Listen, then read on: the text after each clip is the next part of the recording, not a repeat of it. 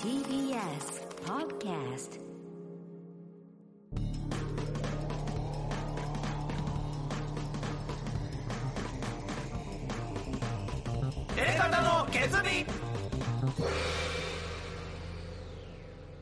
エレコミックやついです。えーコミック今立ちです片桐仁です。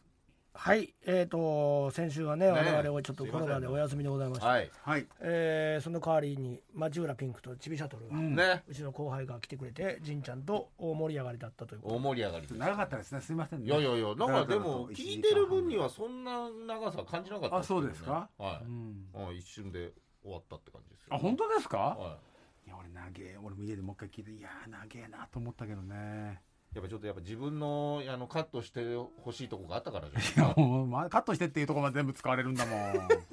あれ何なんだろうと思って。な いいや言ったんですけどやっぱ嫌だ嫌でしたからねあれは。ねうーんなんかどんどんムカついてきちゃって。うん。だから そのやっぱムカついてきちゃったってのがすごいですよねすごいよね。一回なんか自分で立て直そうとして喋ってたけどやっぱ本当にムカつくなって言ってましたもんね。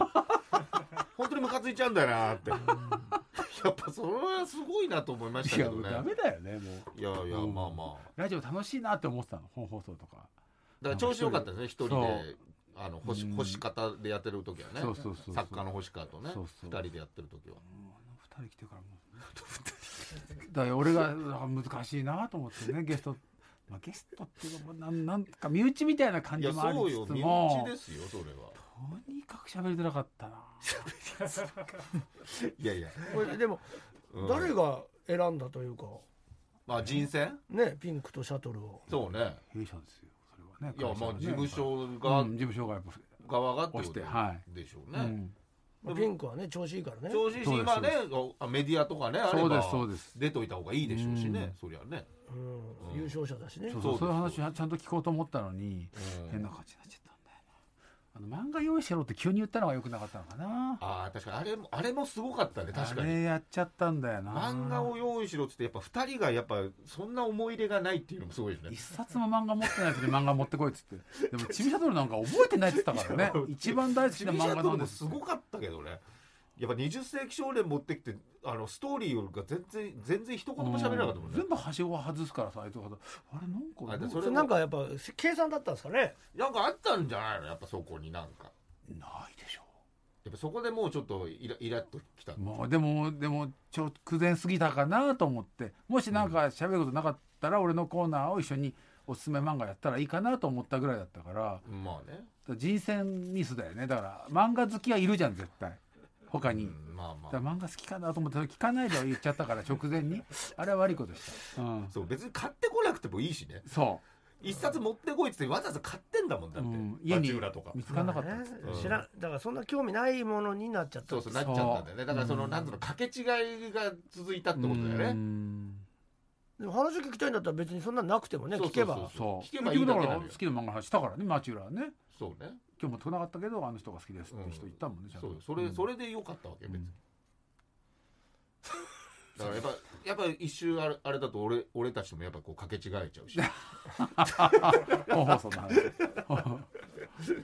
いやまあね。うん。まあでもまあいいんじゃないですかそういう機会がね。でももう聞いてる人はね楽しかったんじゃないですかね。そうそう楽しかった楽しく聞いてもらえたらよかったです本当に。ねやっぱあの本編とポッドキャストでやっぱ一個って感じですからね。まあやり方はね。片桐さんのやっぱそのしっとりした部分とやっぱその どの部分と。どのうん。どの部分がね、うん。いいとこがねポッドキャストはいいところがいっぱい出ていいたんでとこじゃねえんだよ。いいとこいっぱい聞けたなっていう。うん。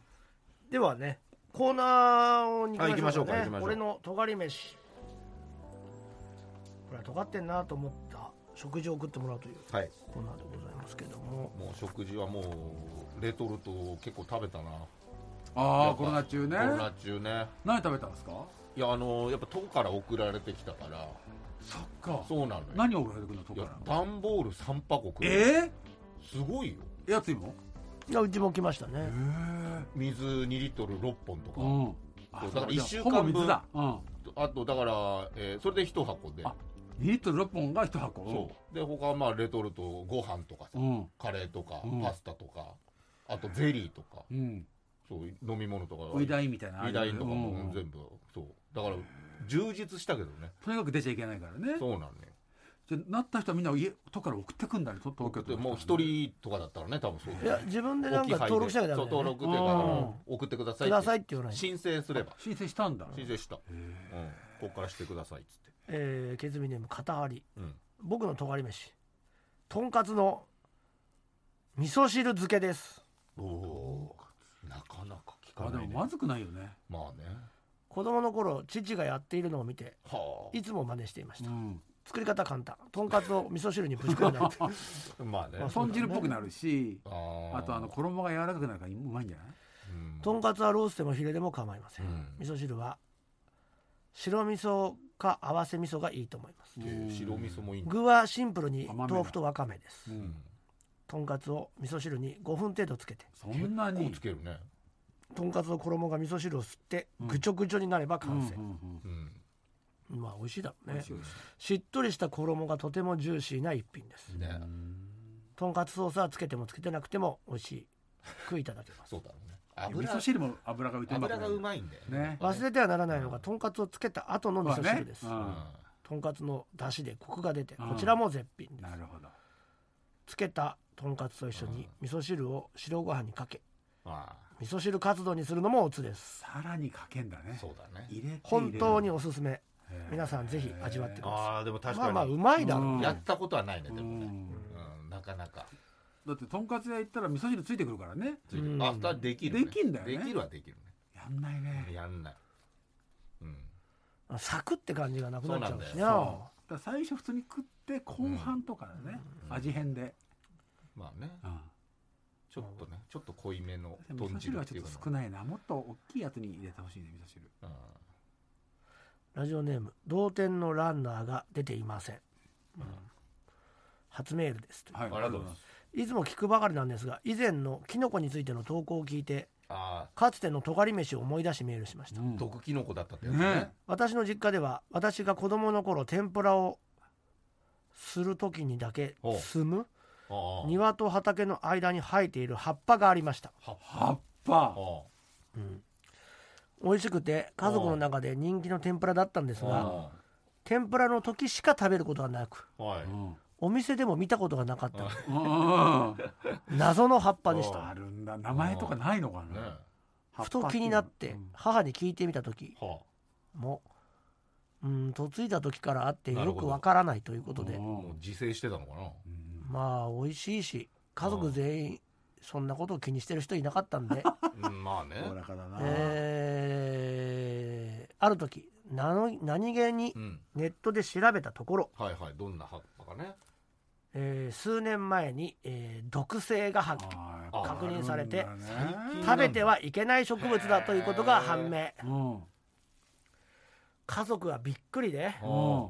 以降は、えー食卓に並ぶことはありませんでしたがあの時調べていなければ今でも食べてたんじゃないかなと思います。そうだだって美味しいんだでしょ？体いお腹痛くなったらいないわけでしょ？葉っぱの名前はうん。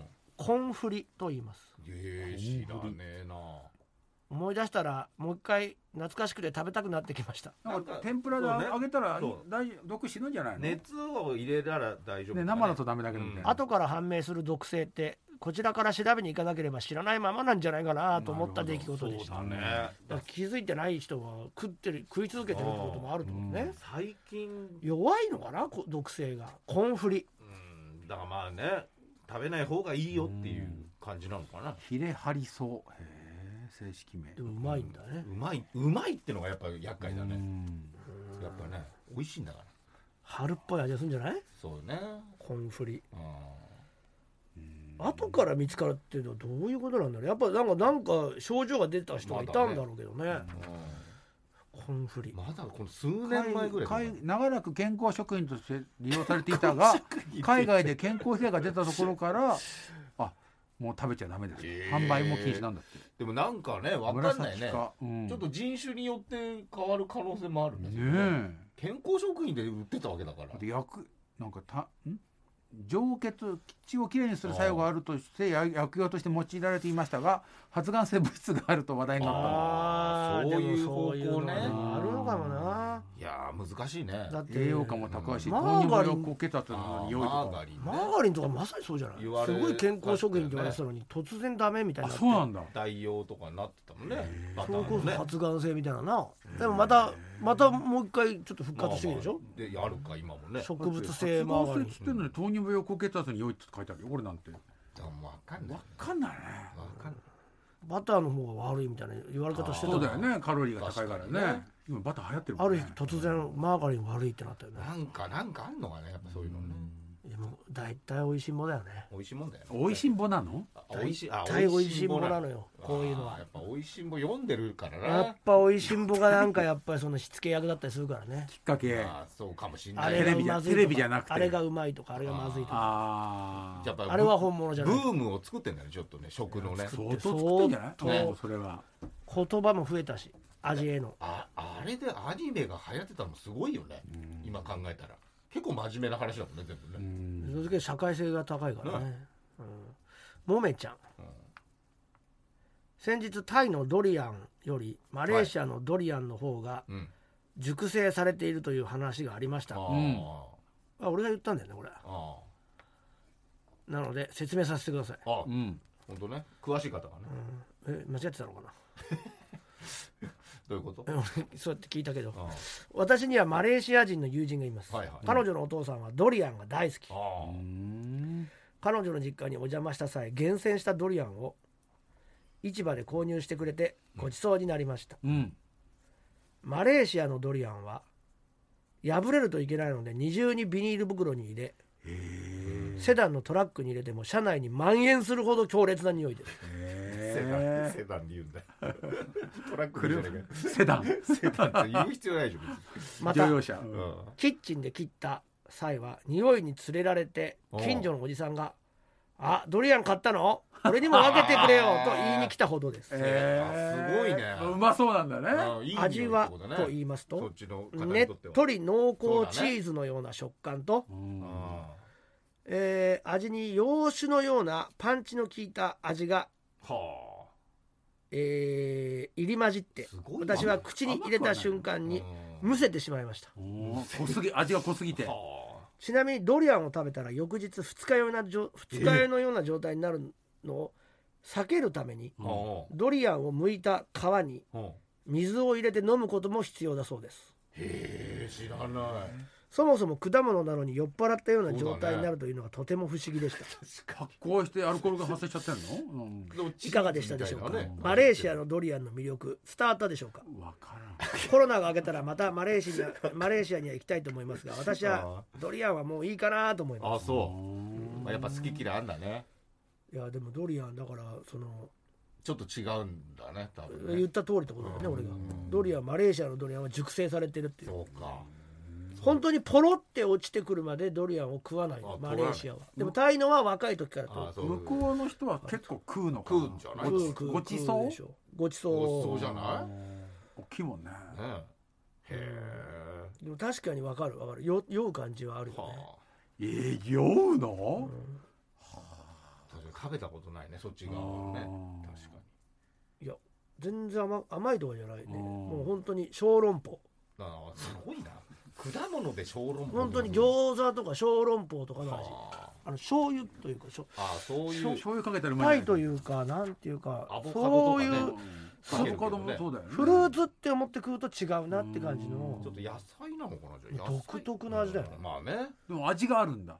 味あるんだ。よねあるあるある。ちゃんとしょっあるししょっぱいというか。言われ言ってる通りこ本当にこういう感じ。ねっとり濃厚チーズの洋酒のようなパンチっていう確かにまさに。へえでちょっと酔う雰囲気はある。お酒っぽい感じあんまりべ食べると本当体に悪いっていう、そうなんだ。うん。まあなんか丸々一個食べちゃダメみたいな。なんか腐るギリギリ手前みたいな感じ？ううん。熟成肉みたいな。そう。まあでもむちゃくちゃ臭いというそうだね。独特の匂いだね香りが。ある、ねドリアンしかない匂いだね,、まあねホテルで食べちゃいけないっていうぐらいだからね、ね飛行機の中とかね持って行タイはもっと若いうちにドリアン取って食べてるっていう話は聞いたけどどっちがうまいのかわかんないけど、まあね好みがね、うん。あるとバナナ思うねとかもそうだからねうん、はい。さあということであなたがこれは尖ってるなと思う食事を送ってください。あつ先は elekt.tbs.co.jp、エレガタ .tbs.co.jp、俺の尖り飯のコーナーまでお願いします。続いてはこちらのコーナーです。漫画の話聞かせてよ。来た。兄ちゃんはエロい話も好きだけど、漫画の話も大好き、皆さんのおすすめ漫画やいろいろな漫画やアニメの謎解の話を送ってもらってるコーナーです。来てます。ありがとうございます。よかった。えー、例えば先週あの、はい。エロ漫画のこの漫画じゃないですかっていうやつ正しかったですね、えー、なんか僕があの異世界転生もののエロ漫画で、うん。これね異世異世界迷宮でハーレムをってこれでしたね。わかりやすいね。その通りでした。わかりやすいね。絶対エロ漫画じゃねえかよそんなの。いやー。なんか初めは全然エロ漫画じゃないと思ってて。ハーレムっつってんのにやらしくない漫画山ほどあるんですから。そうなの。異世界転生ものは。騙されてんのそれで。ただ恋人がいっぱいできるだけでその性的なこと一切しないのもいっぱいありますからね。ああそうなんだ、はい。それは失礼しましたそこは間違えてもらっちゃ困ります。ハーレムって飛び飛び込んだのにやらしくなかったことが何回あるか俺は、知らないですよ。えーまずは。青年青年って書いてある買えばいいじゃねえかよ。はじめましてパチョレックと申します。パチョレック。絶対違うよ。パチョレックさんですね、えー日本語上手です。今回はギャグ漫画について投稿したいと思います。はい。現代のギャグ漫画といえば浦安鉄筋家族が有名ですがちょ ちょっと前ですからね。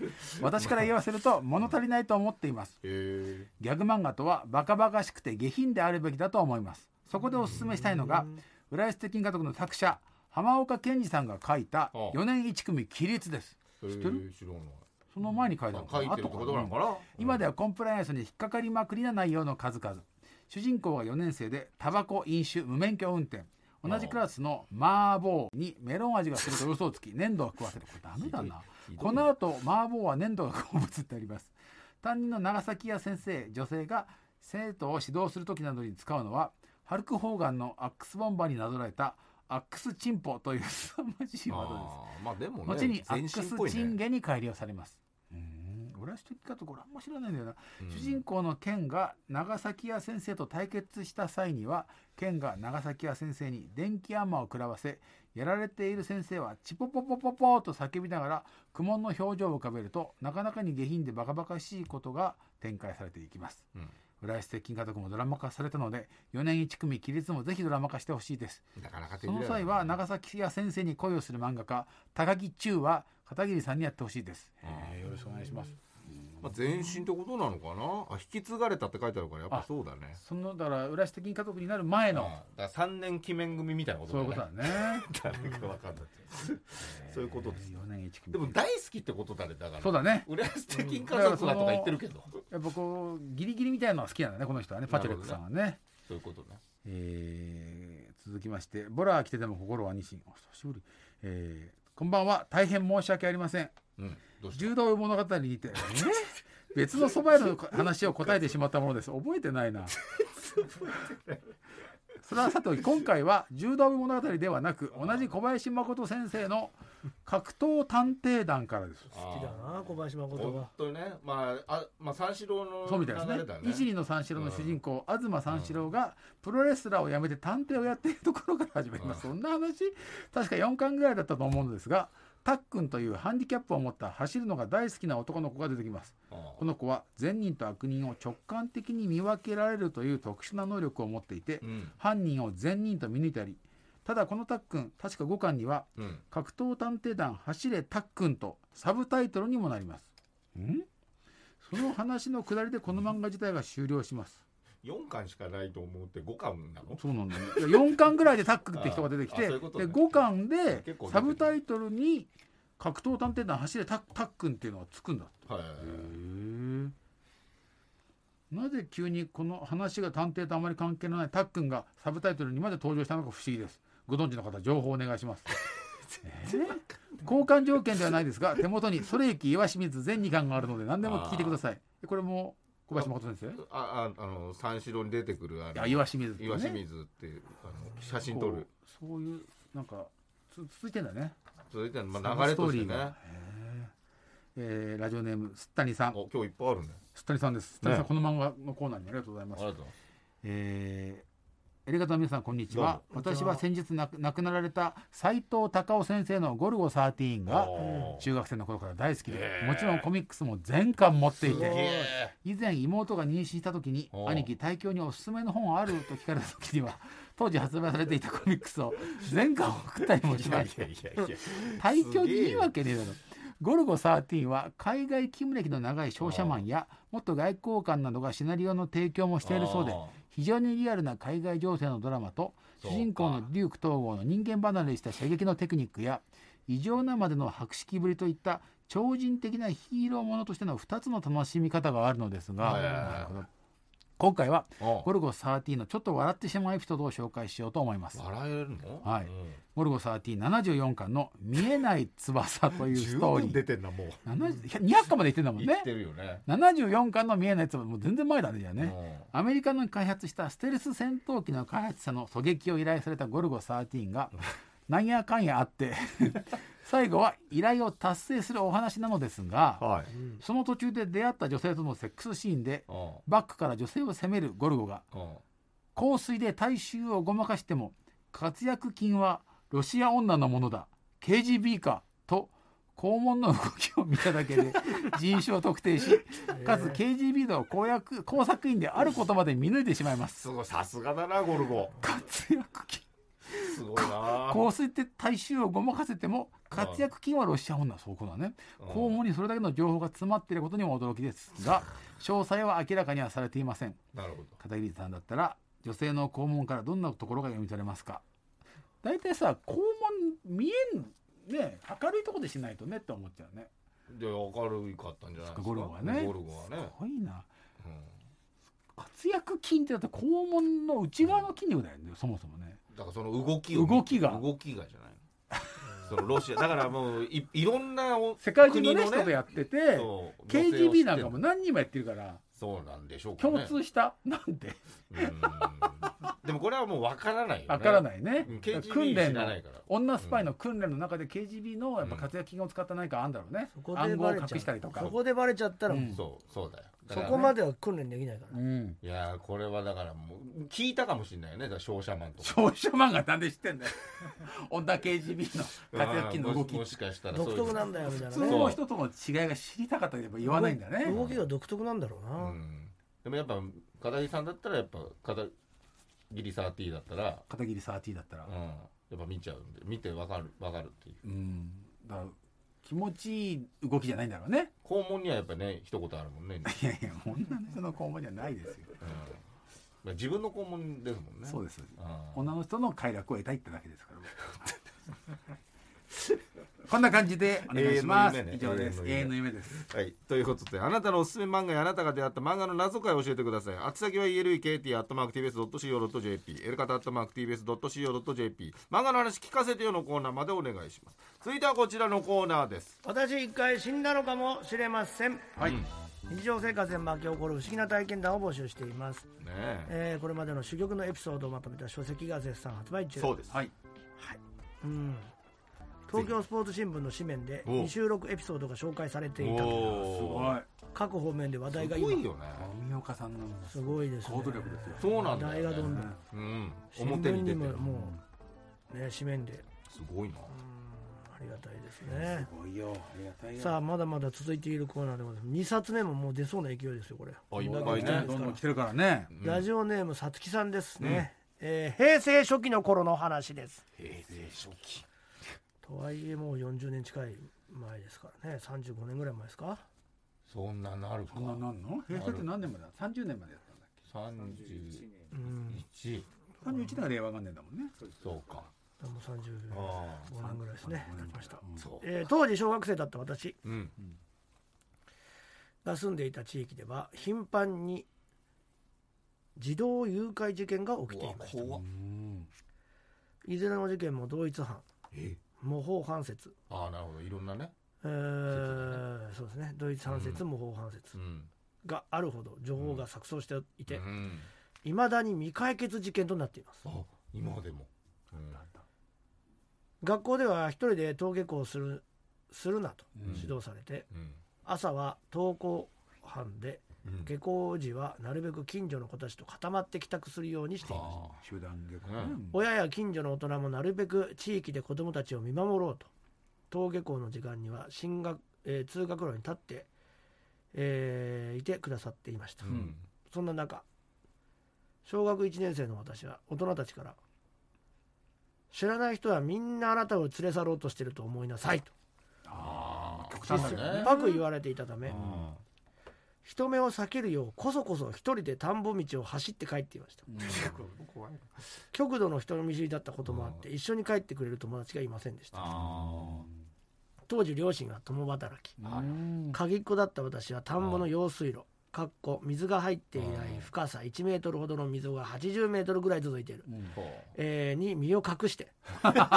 誰にも会わないようにして自宅の目の前まで帰っていました。あそしていつも通りうん。家の目の前まで来たところでほう。用水路から恐る恐る顔を出しすごいよ辺りを見回して誰もいないことを確認してから用水路を出ます。ーゴルゴだよお前の言ってること一面田んぼの田舎の風景。うん。ふと気がつきました。え？どこから現れたのか。うん。目の前に着物を着た着物？白髪ショートカットのおばあさんが立っています。おばあさん。その腕にはピンクのドレスに金髪のフランス人形が抱かれています。この田舎ではまず見かけない。あ上品であ綺麗なおばあさんであした。でも上品は上品だね。かわいいお嬢ちゃんほらあげるから持っていきなさい。そう言ってそのおばあさんがお急に私に人形を抱かせました。うん知らない人からもらったらお母さんに怒られるかうん。らと返そうとしましたがうん。ニコニコした笑顔で押し切られ私は仕方なく人形を受け取ってうん。おばあさんから逃げるように走って家に帰りました。うん。ぬいぐるみばかりを可愛がってきた私にはそのリアルな作りの人形が怖くて怖いよね顔も目がね。キッチンのテーブルに置いたまま自分の部屋にこもりうん。親が帰ってくるのを待ちました。そうか一人一人怖いよ。ね家にうねん。誘拐事件が頻繁に起きている中なんだ何やマイクさんなんだよ。なんだよ。本編でもやったじゃねえかよ。なんか近い今日マイク近いかな。距離感がごめんなさい。近いからじゃねえんだよ。すいませんちょっとうんほんで？何が遊んでんだよ。バカ野郎。何やってんだよ。そんでじゃねえんだよ話。流そうとしやがって机の上に置いたままだよね。フランス人形。だから当たっただろっつってんの自分の部屋でマイクにお前当たっただろって。話の腰折って。ごめんなさい。ごめんなさい。ごめんやってなさいる何がそそんでそんでってお前が止めたリスナーほら聞きたいから。ねし当たっただろうがっつってんの。だけどもうやめてごめん。他のコーナーはいいけどこのコーナーはちゃんとみんな集中許しません。知らない人にもらったと言ったら怒られると思いましたが子供ながらにおばあさんがうちの親の知り合いだったら悪いからと考えうん。素直に報告しました。なうん。案の定帰宅した母は私を強く叱りました、まあ怖いね。お母さんの知り合いじゃないの？と聞きましたが、そんなおばあさんこの近所にはいませんと言います、うん。母も人形を気味悪く思ってうん。捨てようとテーブルから人形を持ち上げた時母は違和感に気づいて人形のピンク色のスカートをめくり上げました、なんと人形の股間にはフォークが刺さっていたのです。母はギャーと悲鳴を上げあ気持ち悪い。人形をすぐゴミ箱に突っ込んで庭に放り出します。なんだそれ。幼かった私は訳が分からず混乱して泣き出してしまいましたその件をきっかけに母は外でのパートを辞め自宅で内職をしてくれるようになって私は鍵っ子ではなくなりました。それ以来一度もあのおばあさんにも会っていませんしの近所の人たちに聞いてもやはりそんなおばあさんは見たこともないという。んです怖いよ。幽霊か妄想だったのかと思って最近母に確認したところ、うん。あれは気持ち悪かったねと私と記憶の、うんうん私の記憶と同じ話をしてくれたので、うんやっぱりあれは現実だったようです。うーわ怖なんだろうな。あのおばあさんが一連の誘拐事件に関与しているとは思いませんが、うんうんそうだね。そういう感じじゃないよね。平成初期そんな変わった事案が頻繁に起きていました。へえ。幼心に人間は幽霊より怖いと思った一件です。怖いね。全ての未解決事件が風化せず事件解決の糸口が見つかることを祈ってます。怖いね。いや怖い。シンプルに。か。なんだろうね。フォーク。フォーク。フォークが。なんで股間にフォークが突き刺さってたんだろう、しかもスカートだよね。めくまあ、別に何にも悪いことはしされてないんだけどね。う。ん。その後出てきもしないし。でもやっぱ気持ち悪さがねすごいんだよね。理由が分かんないからね。うん。どっから来たかもわかんない。わかんない待ち伏せされてたわけでもなさそうだしね。わうわかった怖いな。うん。だ隠れてるからね。本当に用水路をしゃがみながら移動してんだ呪いの言葉呪いの人形っぽいんだよね。そうそう。やっぱその状況が。ね。それちゃんと捨てられたんだもんね。その後でね別にそんなそこから何も起きないんだよね。影響た呪いまとかのねに思い出してゾワってなっちゃうじゃん。本人はお母さんとちゃんと共有できてるからよかったよね。お母さんはその話覚えてないって言ったらまあな途中で何かあったよでもねこれ話してる途中に何かあった？いやなんかマイクにバンタ取ってそれをなんかヘラヘラしてそんでとか言って話を進めようとしたやつがいてそれをなんかだからかなんかすげえいいよかったのになんかういまいち食ってこないかったのいやいやな来たよ。話ですごいよかった。俺はすごい来たよ。それもうフォローでフォローで。ってフォーだってフォーク刺さってると思わなかったもんね。いやフォローどうなんだどうなんだろう。ガチャンガチャンってやってたでもあれもそれ本編でも一回やってるからねそのしかも。今日今日はなんかあるあんのかも。このスタジオなんかあんのかもしれない。何がスタジオがあるのか。このスタジオになんか俺をそうさせてしまう何かが。うん。でもそれとりあえず謝った方がいいそれは。リスナーの皆さんごめんなさい。許しません。腰を折ってしまってでもねあの腰を折ってしまって何？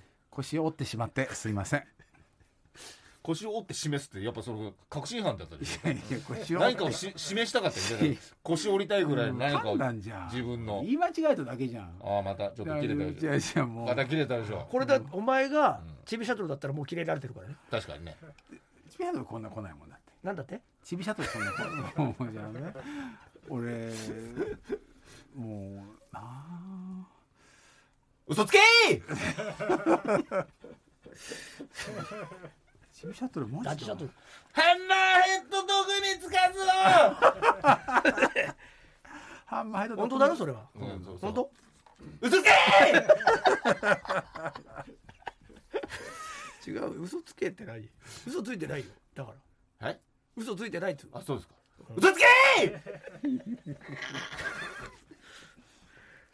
お前大きいな。ー嘘つけ！それは合ってるよ